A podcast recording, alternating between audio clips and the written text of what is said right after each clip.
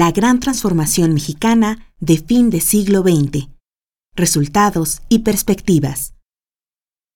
Módulo 3.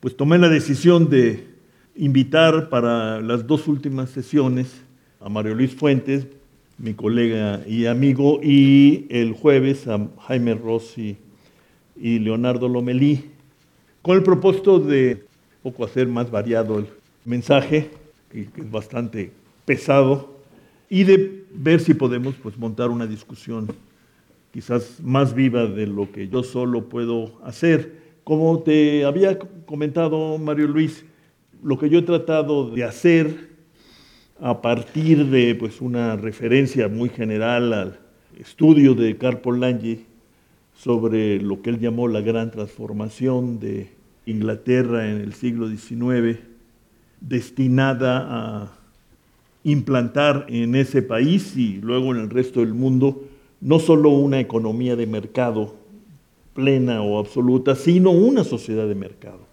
Y esta idea de una gran transformación hacia la sociedad de mercado era considerada por Polanyi como una utopía. Él estudia lo que decían sobre esto y lo que quisieron hacer los dirigentes políticos incluso sociales de la época, pero lo que él mostró fue que trataba de algo utópico, que no se podía concretar y mucho menos desplegar en la sociedad internacional de su tiempo, porque ponía en peligro el sustento de cualquier tipo de sociedad, es decir, convertir al resto de la naturaleza en mercancía y al convertir al trabajo humano en fuerza de trabajo, en mercancía, pues este proyecto era depredador y autodestructivo, esa es la idea. Y junto con esto y las convulsiones que el intento de hacerlo provocó, más otro tipo de acontecimientos, pues llevaron al mundo avanzado de aquella época a grandes catástrofes que culminaron en la gran depresión de los años 30, en la demolición de las democracias en Europa, como se conocían, el ascenso de los nazismos, fascismos y totalitarismos, y la Segunda Guerra Mundial. O sea, puede verse como un panorama tremendista, pero no carente de este, profundidad histórica y reflexiva. Bueno, yo a partir de esta metáfora de la gran transformación, pues quise ilustrar lo que se pretendió hacer en nuestro país a fines del siglo XX, después de las grandes crisis financieras que se convirtieron en económicas de los años 80. Esta gran transformación se quiso ver coronada con una forma específica de globalización acelerada del país a través de la firma del Tratado de Libre Comercio de América del Norte, que nos incorporaba pues, a la economía más grande del planeta, con grandes ventajas que nos harían pues, una nación, una economía muy atractiva para la inversión internacional, que buscaría aprovechar no solo las ventajas de México, de su mano de obra barata y relativa estabilidad política, institucional de entonces, sino pues la entrada cada vez más fácil al mercado norteamericano gracias al tratado. Eso es lo que he contado, dicho a grandes rasgos. Y luego eh, pasé a ofrecerles algunos eh, datos y rasgos de lo que considero son los resultados que nos permiten evaluar este esfuerzo de gran transformación. Y luego comencé a presentar pues, el desempeño económico del país al calor de esta gran transformación y hasta la fecha.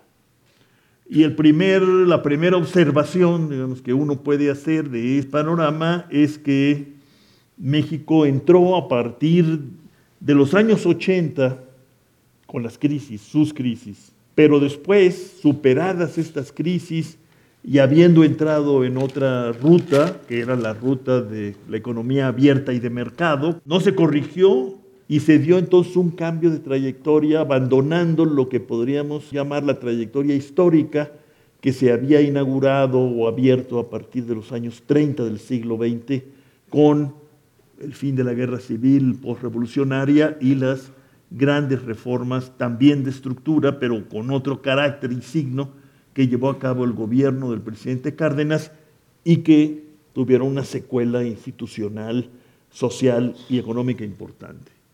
Todo esto se da frente a lo que yo pienso que es la verdadera gran transformación, no de la economía, sino de la sociedad mexicana, el cambio demográfico. Precisamente cuando se comienza a dar el cambio demográfico de aquel país de niños al país de jóvenes y adultos jóvenes, que todavía somos, por fortuna, en ese periodo es cuando la economía pierde su dinamismo. Y esto pues tiene una implicación social, pero también política, quizás, pues fundamental. La juventud que entra a la sociedad y en parte por lo menos a los mercados de trabajo, no encuentra lugar en lo que se llama la ocupación formal, es decir, aquella que tiene acceso a la seguridad social. Y es a partir de esos años y hasta la fecha que México vive la bifurcación de su mercado laboral y la explosión de la informalidad, que define, casi diría yo, y si no define, marca la imagen social del México del fin del siglo y del principio del milenio.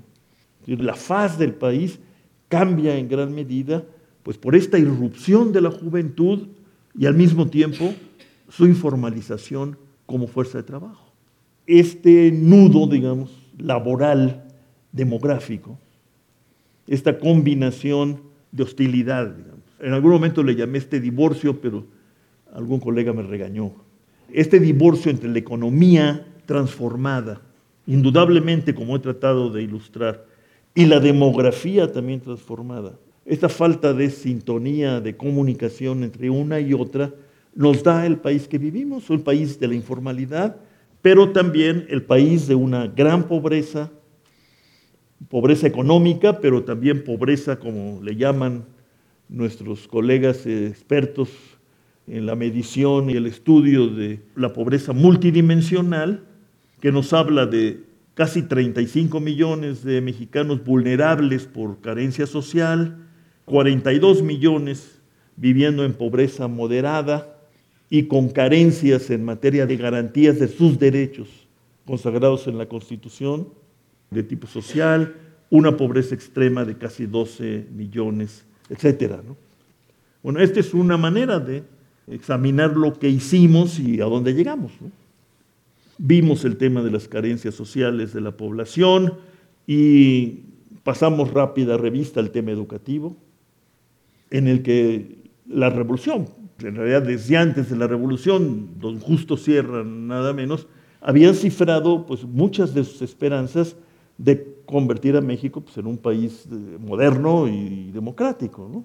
Se veía la educación como la gran palanca de la movilidad social de los mexicanos y la gran palanca del fortalecimiento del Estado Nacional, pues que tanta sangre costó modificar y refundar.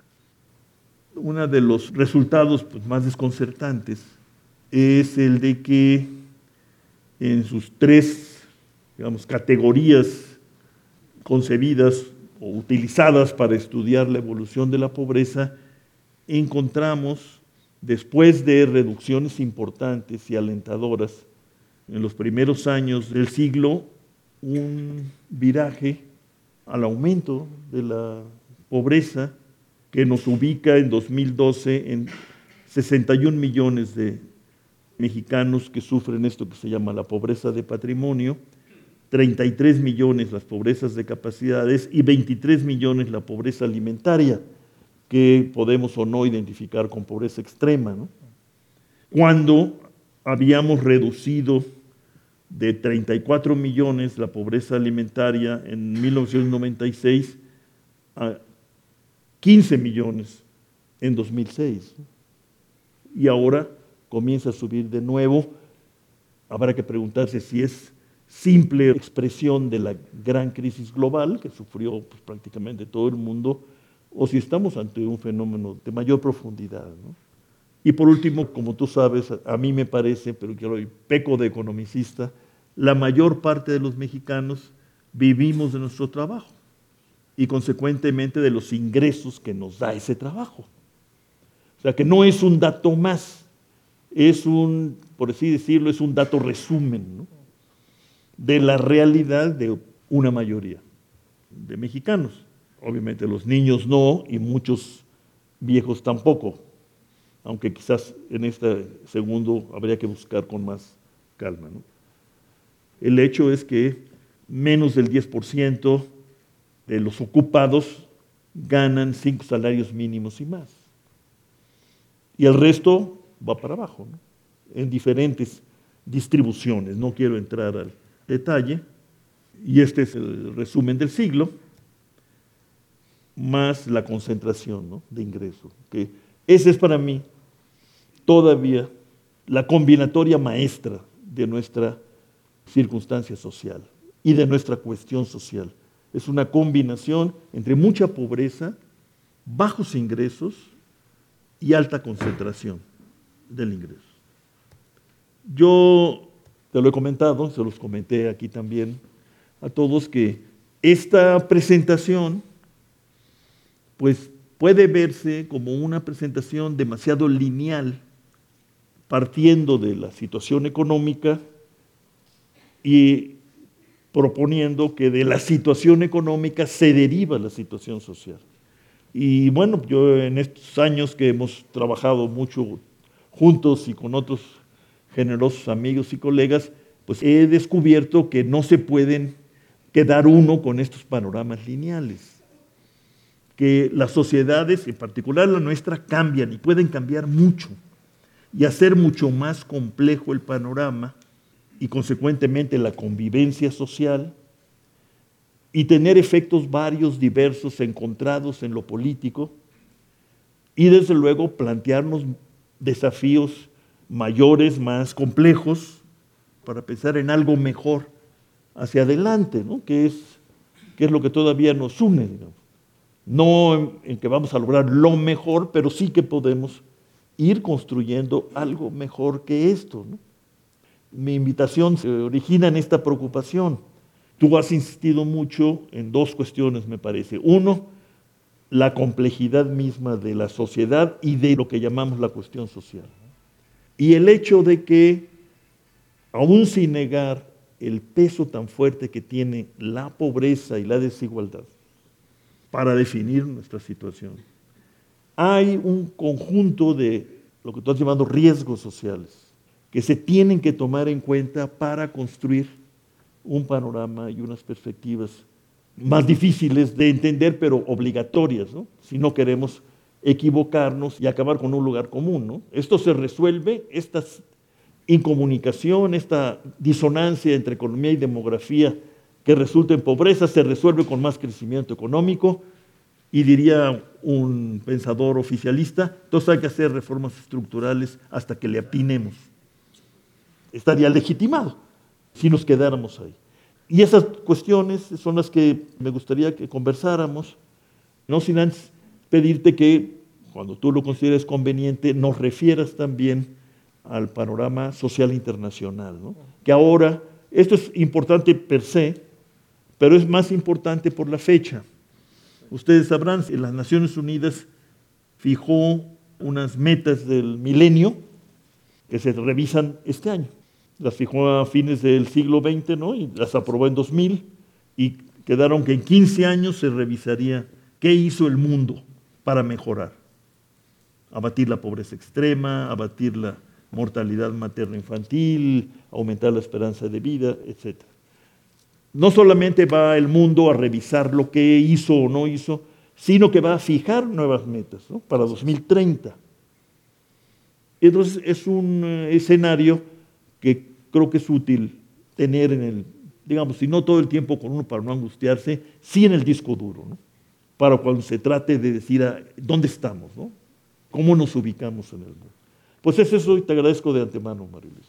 es sencilla la tarea. Muchísimas gracias, Rolando, este, por tener este diálogo público y continuar una reflexión que hemos hecho. Y déjenme tratar de retomando algunas de las líneas de reflexión que Rolando ha usado para introducir que yo creo que ha habido una gran transformación para usar este concepto de Polanyi en lo social, o sea, no solo en lo económico, sino en lo social. Y eso tiene que ver con una, siendo muy esquemático para tratar de ser más claro, es esta noción del México homogéneo que se estructuraba de una manera similar en todo el país, que expresaba una cultura nacional y una sociedad que se veía, o por lo menos la veía el poder, estructurada en términos de obreros, empresarios, clases medias. A raíz de la gran transformación económica, surge en el centro esta concepción de lo social centrada en los individuos individualismo económico, pero el individualismo social en el cual este, se focaliza por individuos, se asume un país heterogéneo, diverso, plural, diferenciado, pero que se sintetiza en una noción de una concepción del individuo como un ente que puede maximizar sus beneficios, y eso genera toda esta gran transformación de una noción de que lo social era el poder resolver la marginación, como el gran concepto central del siglo XX, caminos, escuelas, centros de salud, actividades productivas, que se fue ampliado con esta noción poderosa de que había regiones y grupos que vivían la pobreza, incluso se genera este discurso de combate a la pobreza,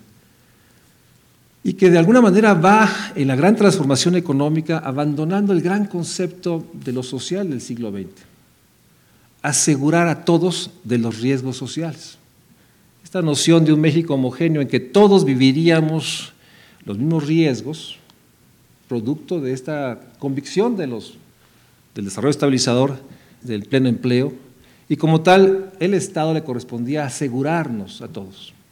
¿Asegurarnos a qué? Asegurarnos ante la enfermedad, asegurarnos ante la muerte, ante la viudez, ante los cinco grandes aseguramientos en esta idea de un México urbano, un México que contaba un empleo, por lo menos en el imaginario, para todos, y que se construyó esta noción de asegurar a todos por parte del Estado a los riesgos sociales. Entonces, primera reflexión, la idea de riesgo social es una idea que surge de la noción del aseguramiento poderoso, de la gran propuesta social, a mi juicio, del, 20, del siglo XX, que fue la seguridad social, y que se fue desvaneciendo en la medida que el pleno empleo no solo no era accesible, sino incluso algunos planteaban el fin del área del empleo. ¿no? Eh, ya entraremos en discusión si eso es posible, si quería imaginarlo.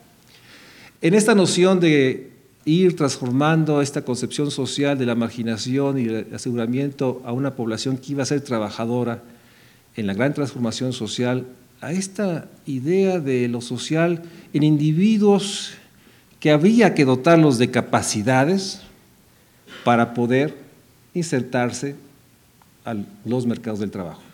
O sea, esta enorme construcción que se da en la transformación de este México fragmentado, diverso, en el cual se pondera sobre todas las cosas, y ahí sin duda está el alineamiento de un discurso económico con lo social, de la libertad.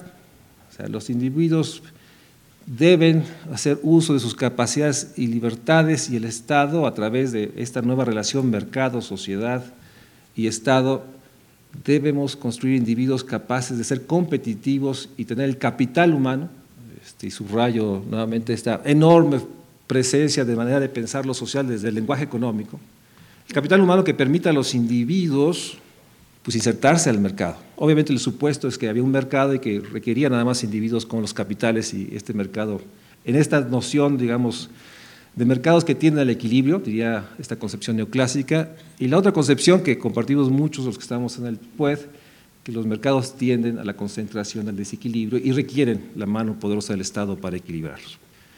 En esta noción de riesgos sociales del siglo XX, aseguramiento, seguro de salud, eh, seguro de invalidez y vida, seguro de orfandad, se va discutiendo ya a finales en esta transformación si hay una nueva cuestión social.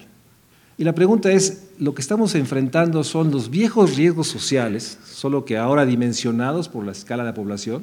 Hay que recordar este, en esta enorme realidad del peso demográfico, cada año en nuestro país se incorporan 1.200.000 mexicanos Para 2018 seremos 124 millones de mexicanos. Es una dimensión demográfica subversiva, muchas veces dice Rolando. En esta realidad y lo digo porque si no, no tenemos la dimensión, de esta realidad de un país en el que anualmente se mueren 600 mil mexicanos, migran 250 mil, poco menos, del pico de los 500 mil a finales del siglo XX, y que nos lleva a este saldo neto de 1.200.000 anuales. Entonces, en esta noción de un México de escalas, un México que crece, se van construyendo esta primera reflexión. Tenemos los mismos problemas sociales, solo que la escala es de tal magnitud que los convierte en inéditos. Algunos sostenemos que no solo los nuevos riesgos sociales tienen que ver con su dimensión. Siempre hubo la mortalidad por diabetes, pero nunca una mortalidad de diabetes de alrededor de 70 mil mexicanos que mueren cada año por diabetes.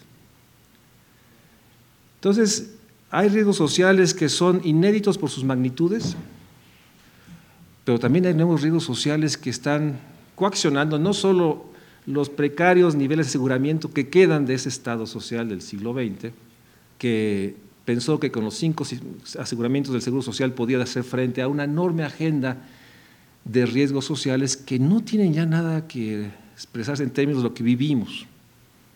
Yo el ejemplo que uso como ejemplo más didáctico es, nuestro país nunca había enfrentado la obesidad y sobrepeso como una tendencia nacional. Ocho de cada diez mexicanos viven obesidad y sobrepeso. Es inédito.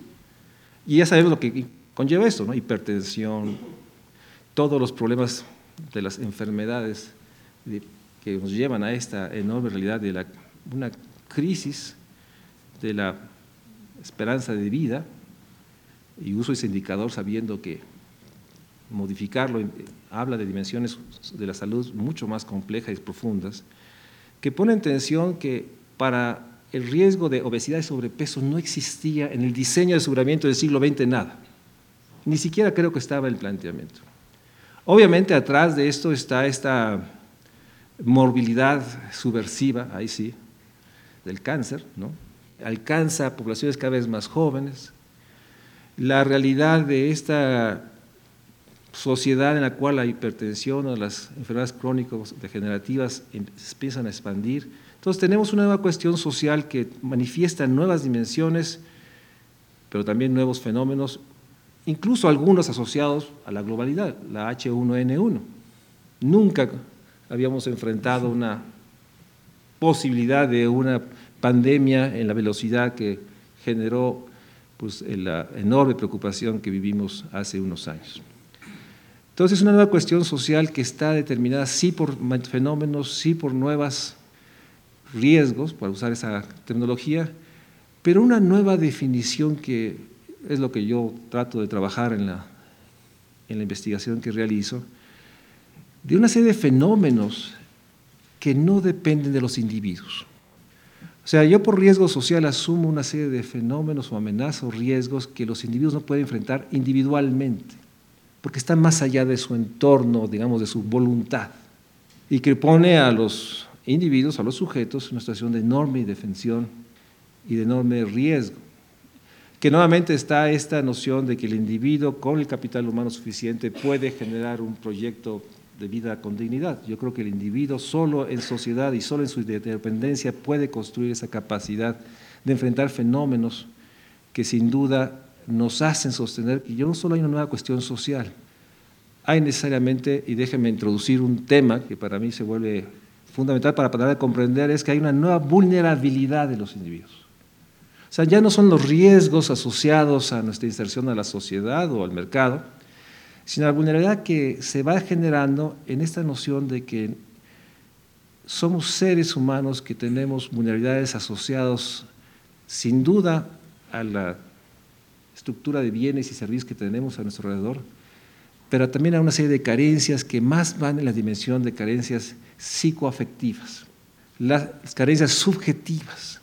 Y entonces entramos a dimensiones del humano en el cual tenemos que asumir que todo lo que podríamos llamar enfermedades de salud mental son elementos fundamentales que no han sido consideradas en la agenda de riesgos del siglo XX. Nuevamente refleja el atrapamiento de un pensamiento social que mide la pobreza multidimensional en función de las carencias, de seis carencias. Obviamente, en esa medición no hay ninguna carencia del más de las más importantes que vivimos, la carencia de justicia o un mundo sin violencia. No hay ninguna dimensión ahí. Entonces, esta abstracción que hace Coneval, mandatado por la ley de seis dimensiones de carencias, pues asume que con todas esas carencias, las que están medidas, tenemos 33 millones que son vulnerables. Yo marcaría un cuadro, creo que el cuadro más relevante y fortalece lo que sostiene Rolando, ese margen amarillo. Ahí hay 20 millones de mexicanos. Solo 20 millones de mexicanos son o no pobres o vulnerables. Esa es la expresión más dura de la desigualdad. Dos de cada diez mexicanos son los únicos que no van a ser vulnerables porque una enfermedad o no van a caer abajo la línea de pobreza por falta de ingreso. Obviamente, la idea de un México social, como decimos en el PUEDES, pues que ese marco amarillo fuese el más amplio posible. Entonces, esta medición multidimensional refleja una idea de lo social que está atrapado en seis dimensiones de carencias, sin entrar a discusión que, nuevamente, ¿qué entendemos por carencia de salud? Carencia a acceder a un servicio de seguridad social o carencia a tener acceso al seguro popular. O sea, los umbrales se convierten en discusión. La carencia de vivienda. Y eso no lo tenemos resuelto. No, está resuelto. Eh, eh, para su información. ¿no? Sí, uno de los si debates. uno está empadronado en el seguro popular, y está medido igual como si tuviera seguro social. Ya no tiene carencia. Es que eso es la ley, ¿no? No es culpa de Coneval, digamos. No, de Coneval no, pero es parte del debate, que el sí. tema se vuelve, ¿cuáles son los umbrales? ¿Es agua potable entubada en la casa o agua potable en el centro de la comunidad? ¿Es vivienda de 120 metros cuadrados o la vivienda de 60 metros cuadrados? Introduzco las metas del milenio. En el debate de las metas del milenio de 2000, una discusión en términos de uno de los objetivos, de los ocho objetivos, que era el resolver la inequidad de género y que hubiera más participación de las mujeres en los lugares de toma de decisiones, el tema de equidad de género es el tema de violencia a la mujer. Y Metas del Milenio no tiene ningún indicador de reducir la violencia. La violencia a la mujer. Entonces, en ese sentido, ¿hay una nueva agenda social? Sí. Los viejos riesgos sociales, empleo, ingreso, agua, drenaje, nuevos riesgos sociales que por su magnitud son totalmente desafiantes, y una nueva vulnerabilidad que se asocia a estas dimensiones de un ser humano, cual lo concebimos en esta vieja frase que somos cuerpo y mente unificados. El enorme abandono y renuncia a pensar los problemas de salud mental como parte de la agenda social. Y ahí tenemos indicadores indirectos que están en el margen.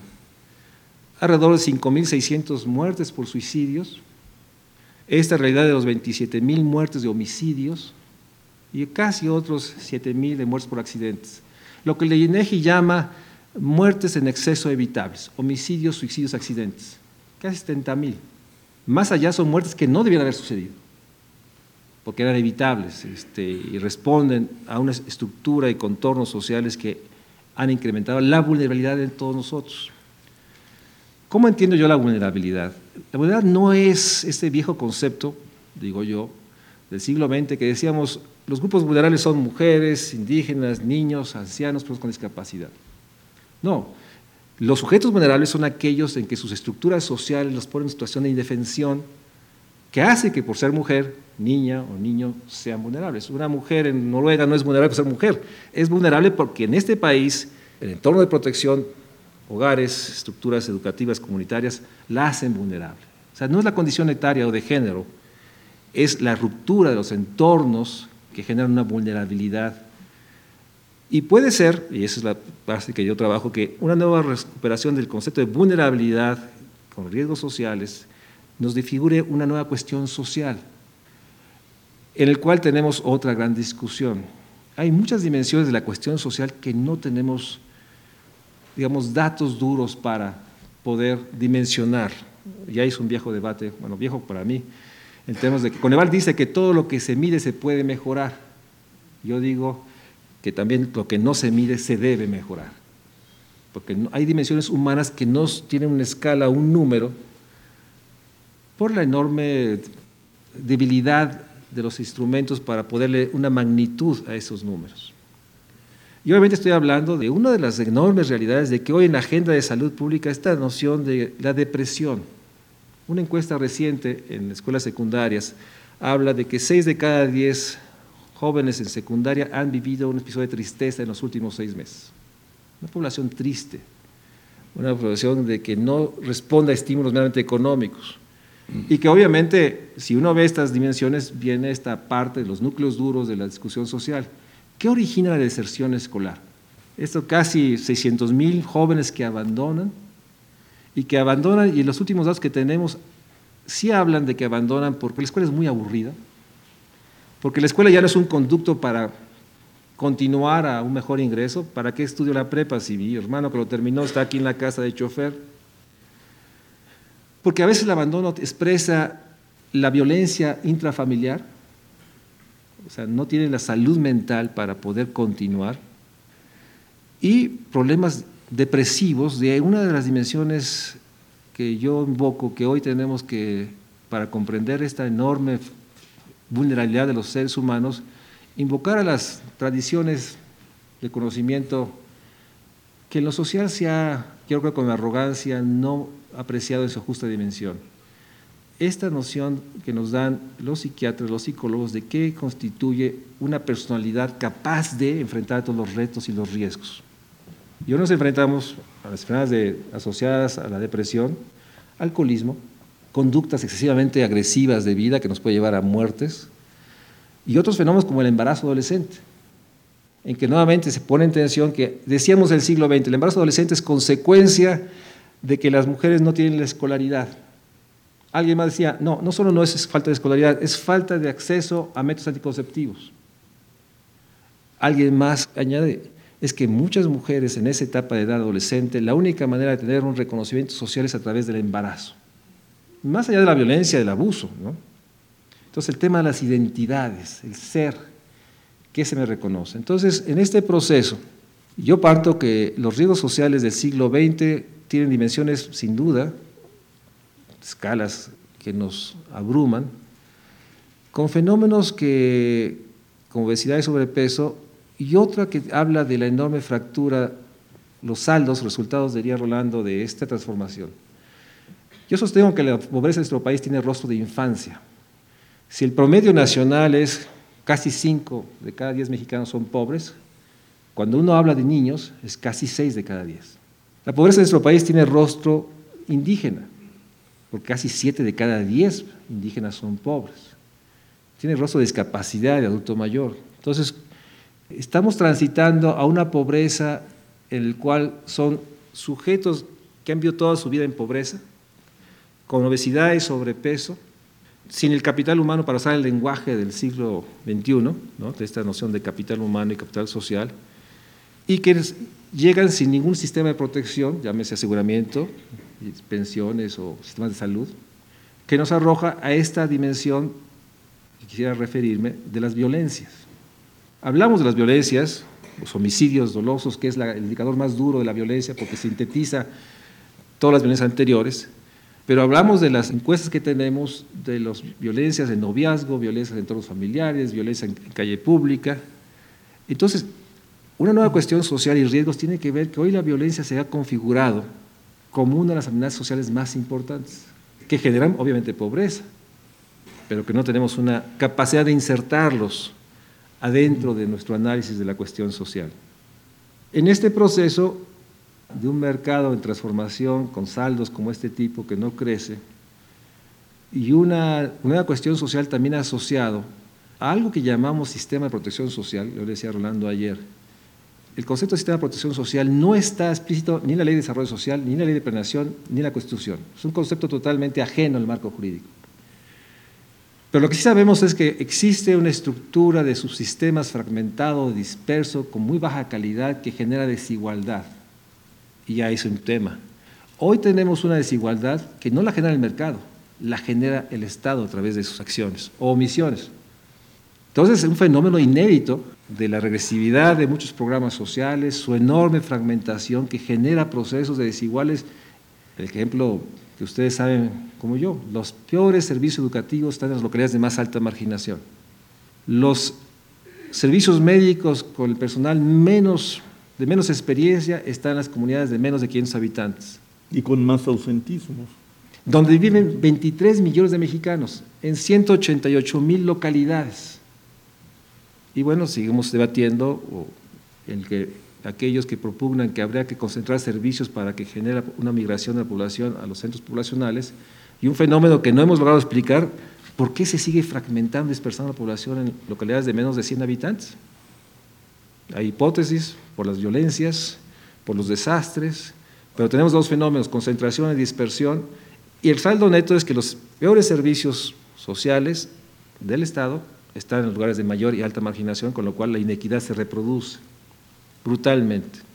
Y entonces, en ese sentido, nos encontramos a una ecuación de mayor complejidad, un mercado que tiende al desequilibrio y un Estado que no tiene capacidades para regular el mercado. El Estado del Estado mexicano nos habla de su debilidad, de su falta de credibilidad, de su falta de eficacia, eficiencia, de su enorme problema de corrupción, con un elemento que creo que es una nueva cuestión social.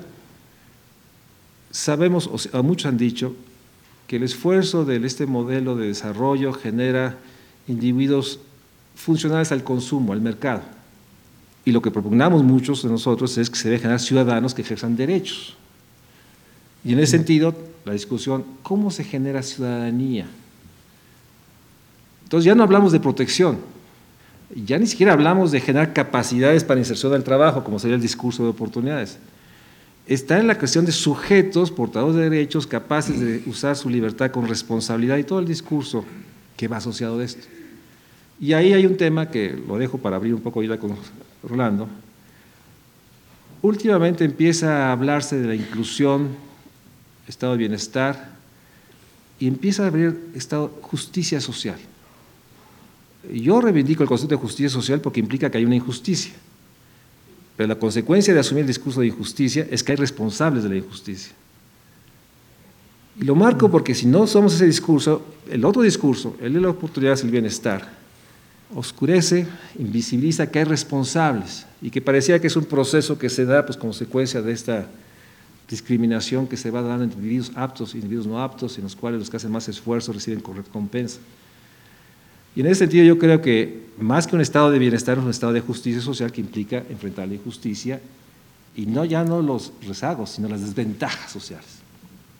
Sintetizo, yo creo que hoy hay una discusión en términos conceptuales que no hemos hecho y que tenemos que poner en atención que no es el tema de la marginación, mucho menos el tema de resolver las carencias sociales, que es el concepto que hoy rige mucho de reducir las carencias sociales a raíz de Coneval, que este concepto de desarrollo humano, que es muy limitado, que fue construido para hacer una comparación internacional entre de tres dimensiones humanas, muy, salud, educación y alimentación, no son capaces de expresar el desafío que tenemos de generar individuos que puedan vivir con dignidad y ejercer sus derechos, y que tienen una amenaza de riesgos sociales, algunos sí derivados del espacio público, pero otros en que apenas estamos conociendo que tienen que ver con la ruptura de las individualidades y que apela a esas carencias subjetivas, a esta frase terrible de que quiero pero no puedo, y que genera entonces otros conceptos como tristeza, soledad,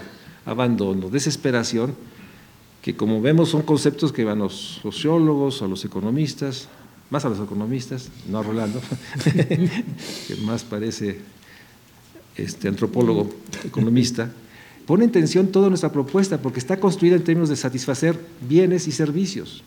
Déjeme usar un concepto que es, para los que hemos trabajado temas de infancia, el concepto, digamos, a preservar y construir, el desarrollo de la personalidad de los individuos. Si la infancia y la adolescencia es central es porque ahí se construye la personalidad que les permite. Bueno, pero eso podría llevarnos pues, a plantearnos la más vieja agenda de la modernidad, que era no tanto resolver la cuestión social, que eso fue lo que absorbió la, el debate y la preocupación en el siglo XIX. Estoy pensando en Inglaterra, pero no solo, realmente también en Alemania, ¿no? con el invento del, de la seguridad social por parte de Bismarck, nada menos. No eso, sino la preocupación original era, hay que superar la pobreza, hay que asegurar a las personas hay que abatir los riesgos de vivir en este nuevo mundo que se abría con las revoluciones, la francesa y la americana. Pero no porque sean peligrosos los pobres, los mendigos, los inseguros, sino porque es el punto de partida de un régimen republicano. Solamente habrá una república si hay ciudadanos y los ciudadanos no pueden serlo si están sometidos a la inseguridad, la vulnerabilidad, la pobreza. Es el discurso, digamos, que fue luego interrumpido pues, por la reacción frente a la Revolución Francesa y sus excesos. Eh, y... que se expresa, déjame retomar, yo creo que la gran dimensión que se pierde de la Revolución Francesa es el concepto de la fraternidad. Sí se impulsa libertad e igualdad, que es más funcional esta idea de economía de mercado, pero la fraternidad que permite esta noción de interdependencia es el concepto abandonado de la revolución o la gran transformación. nadie menciona fraternidad.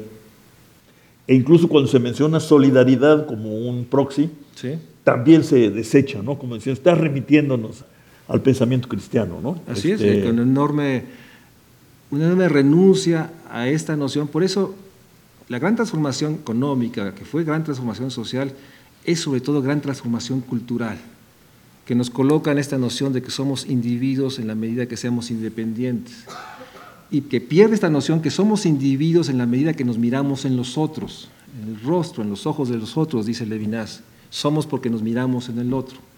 Y como hoy ya no nos reflejamos en la mirada de los otros, perdemos el sentido de independencia que genera esta realidad de que no habrá transformación social hacia la fraternidad si no hay una profunda revolución cultural. Y eso nos pone en terrenos muy poco asibles para todos. O sea, porque la revolución cultural en esta estructura de medios de globalización, pues nos pone en una situación en la cual no hay realmente la tecnología, el conocimiento de simplemente enunciar grandes líneas. Pero como yo planteo, hagamos la pregunta de qué implica, Cepal lo propone en sus puntos al final en su en teología, una revolución cultural que rescate a esta noción del individuo que se construye en su soledad a un individuo que se construye solo en fraternidad. Entonces ahí tenemos una discusión filosófica en la cual pues, sigue siendo predominante, y ahí creo que ahí tenemos que aceptar, si no la derrota total, sí por lo menos una serie de pérdidas de muchas batallas, síguese pensando de que es solo a través de educación, salud, alimentación, capacidades, los individuos tendrán oportunidades y ahora podrán tener prosperidad, dice el nuevo programa, pero nuevamente esta noción de un sujeto individual en el cual se pierde la noción de fraternidad, solidaridad y del espacio público, en un entorno de una gran debilidad del Estado y un mercado que, que sigue siendo rapaz y cada vez es más rapaz en un punto. El nivel local es mucho más rapaz. Entre más pequeña la localidad, es más rapaz el mercado. Entonces, en esta estructura, por eso yo postulo que esta, esta noción de discutir los riesgos sociales y la vulnerabilidad como conceptos para confrontar esta idea de pensar lo social en términos de desarrollo humano y carencias, es una de las debates o batallas conceptuales que hay que dar. Porque una vez con eso podemos construir una nueva serie de indicadores y mediciones que den cuenta de un individuo que no solo es bienes, sino sobre todo es mente y personalidad y subjetividad. De acuerdo, pero aún sin llegar a, Eso. a esta perspectiva, cuando empezó toda esta aventura en la que nos metimos, o nos metieron, para el caso, en este momento no importa, de la globalización y del mercado mundial unificado, del fin de los bloques, de la democracia representativa planetaria, etc., fue el discurso globalizador. ¿no? Encabezado, pues sí, por los Estados Unidos, que era el triunfador de la Guerra Fría. Lo que seguía de estas grandes consignas, digamos, era, bueno, el derivado directo del mercado mundial unificado, la competencia abierta, la competencia universal, como condición para ser mejores, los países, las economías, los hombres. Pero lo que se comenzó a verse muy pronto fue que los países que se desprendían, digamos, con más entusiasmo de estas antiguas relaciones corporativas o institucionales estos sistemas de protección del trabajo, de aseguramiento, y en lo económico los que con mayor velocidad abrían sus fronteras a la competencia, más mal les estaba yendo. Y que en otros países era más bien la capacidad de los estados para regular esta inscripción en lo global y para proteger a su gente la que explicaba el que les fuera bien. Estoy pensando en los países nórdicos. Los países nórdicos mantuvieron ciertas capacidades de protección de su gente, porque lo vieron como una condición para tener éxito en la globalización, por una razón, porque para estar en la globalización y tener éxito hay que tener una estabilidad interna mínima, política. Si no hay protección social de la gente que entra a este nuevo mundo, entonces revela la gente y pone en cuestión el orden existente y entonces no se tiene éxito en, la competencia global. La parte la segunda derivada es que no solo es Estados-nación que asumieron el compromiso de una estructura del Estado de protección, pero Estados-nación que asumieron el fortalecimiento de su democracia como condición necesaria para esto. Entonces, finalmente, yo creo que los niveles de bienestar de los países que tienen el mayor índice de desarrollo humano, como puede ser los países escandinavos, si hay una reflexión que es por sus sistemas de protección social financiados a través de sus fondos, pero también tiene que haber una explicación con la estructura y la solidez democrática, que ahí nos pone otra complejidad, o sea, hasta qué punto nuestra realidad democrática también explica nuestra enorme realidad de esta fractura social que vivimos. Y yo creo que nuevamente esta discusión, yo lo decía porque además recientemente en la clase que doy en el posgrado, leíamos el texto de Orlando Cordero y Carlos Tellos, la disputa por la nación.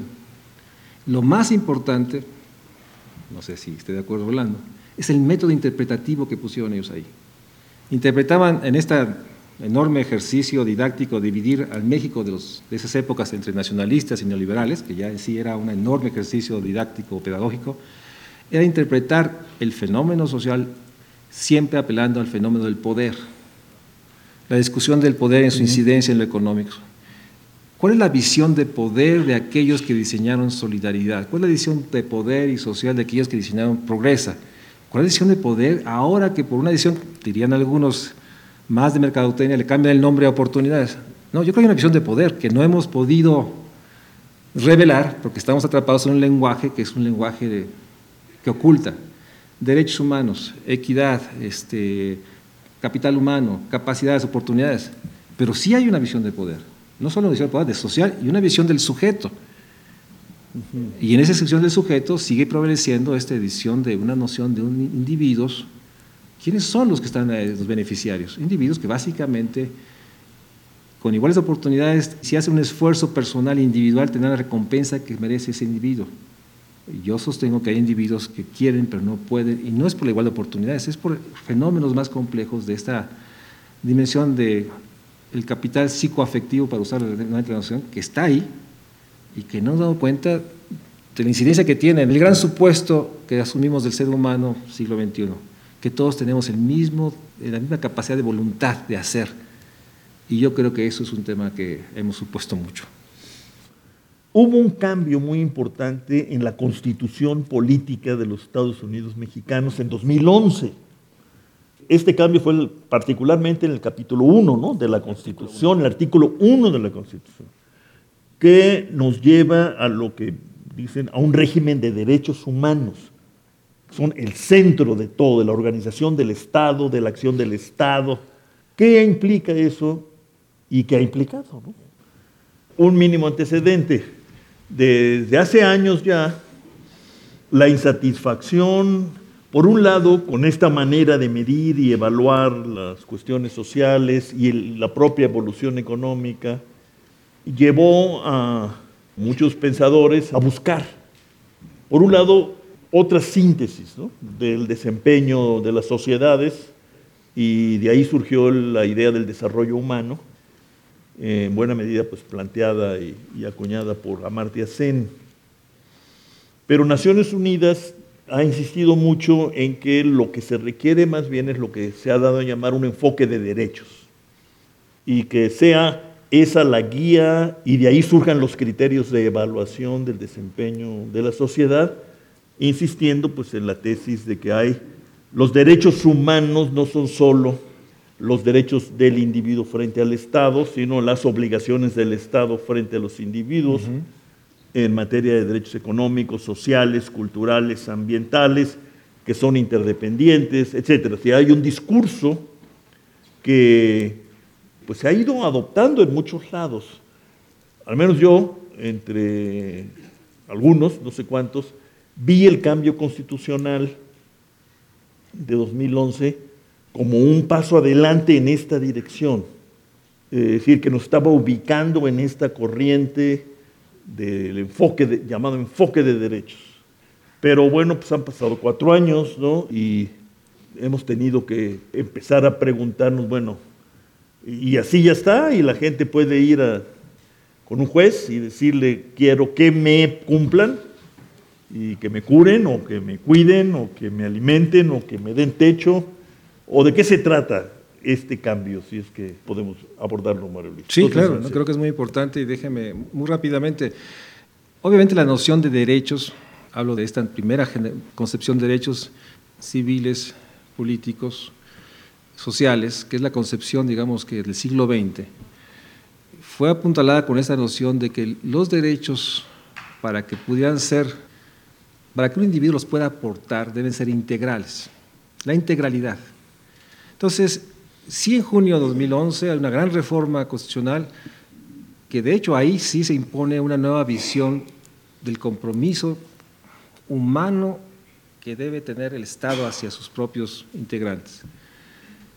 Entonces, no solo es este fraseo que el artículo primero nos dice que el Estado reconoce y debe garantizar y proteger todos los derechos humanos, no solo los civiles, los políticos, los económicos, en la vieja concepción de derechos, sino que se llaman los DESCA, económicos, sociales, culturales, ambientales.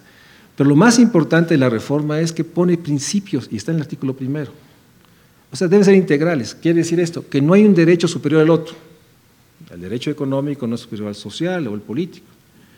Su interdependencia, es decir, no basta que tengas tú derechos políticos, si tu derecho, digamos, a una vida digna o sociales está fracturado.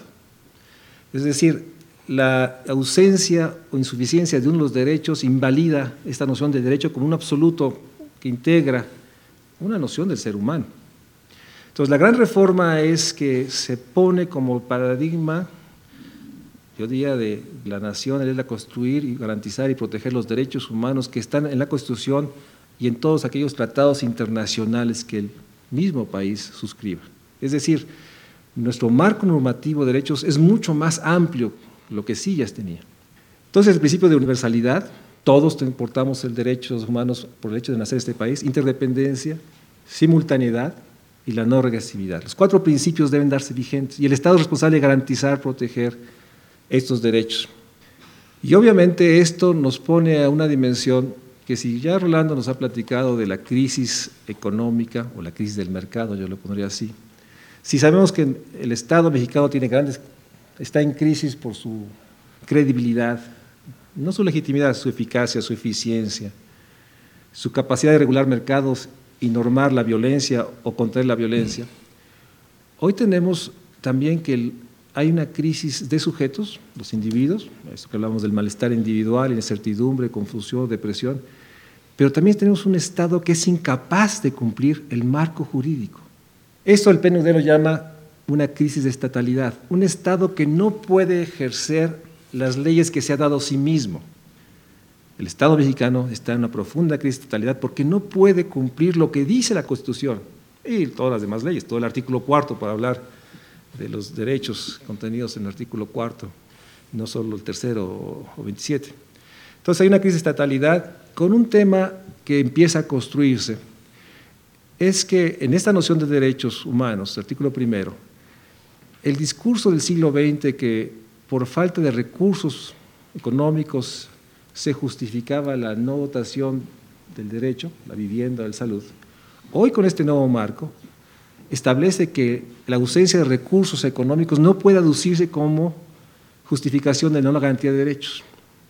Y nos lleva a uno de los temas, yo diría, de discusiones más altas que tenemos ahorita, que bajo esta tesis, un individuo, un mexicano, podría demandar al Estado por el incumplimiento del derecho a la vivienda y la salud. Demandarlo y exigirle a un juez que obligue al Estado a garantizar su derecho. Y ha surgido en los últimos años lo que se llama litigio estratégico. Tenemos la primera resolución de la Corte, es un caso que se llama Minimuna, es una pequeña comunidad de Guerrero, en la que esta comunidad había demandado durante años un centro de salud. Siempre se le dijo que no estaba en la apertura presupuestal del año, que era imposible. Apoyado por un grupo de abogados, se hizo litigio estratégico, se llevó a juez, la Suprema Corte falló a favor de la comunidad y ordenó al gobierno de Guerrero a que no podía no cumplir el derecho de estos ciudadanos de tener un centro de salud. Como ustedes saben, el desacato de la Corte es cárcel. Entonces, estamos entrando en un terreno en que se van a judicializar todos los derechos humanos, lo cual pone una nueva discusión de que pareciera ser bajo esa tesis que ya empieza a haber precedentes y la Suprema Corte empieza ya a fallar en favor de las comunidades, pues puede ser que entonces los jueces van a empezar a decidir qué se hace o no se hace en lo social, que nos pone en otra dimensión en términos de un diseño institucional que no contemplaba y que es consecuencia de este artículo primero. Algunos abogados dicen que el artículo primero es inalcanzable jurídicamente. No hay manera de alcanzar universalmente a todos todos los derechos. Incluso ha habido pretensiones y reflexiones de corregir la redacción, poner una redacción, digamos, más acotada a este tipo de garantizar, reconocer todo derecho y poner una redacción que le permita cierta salvedad siempre y cuando haya los recursos presupuestales, etc.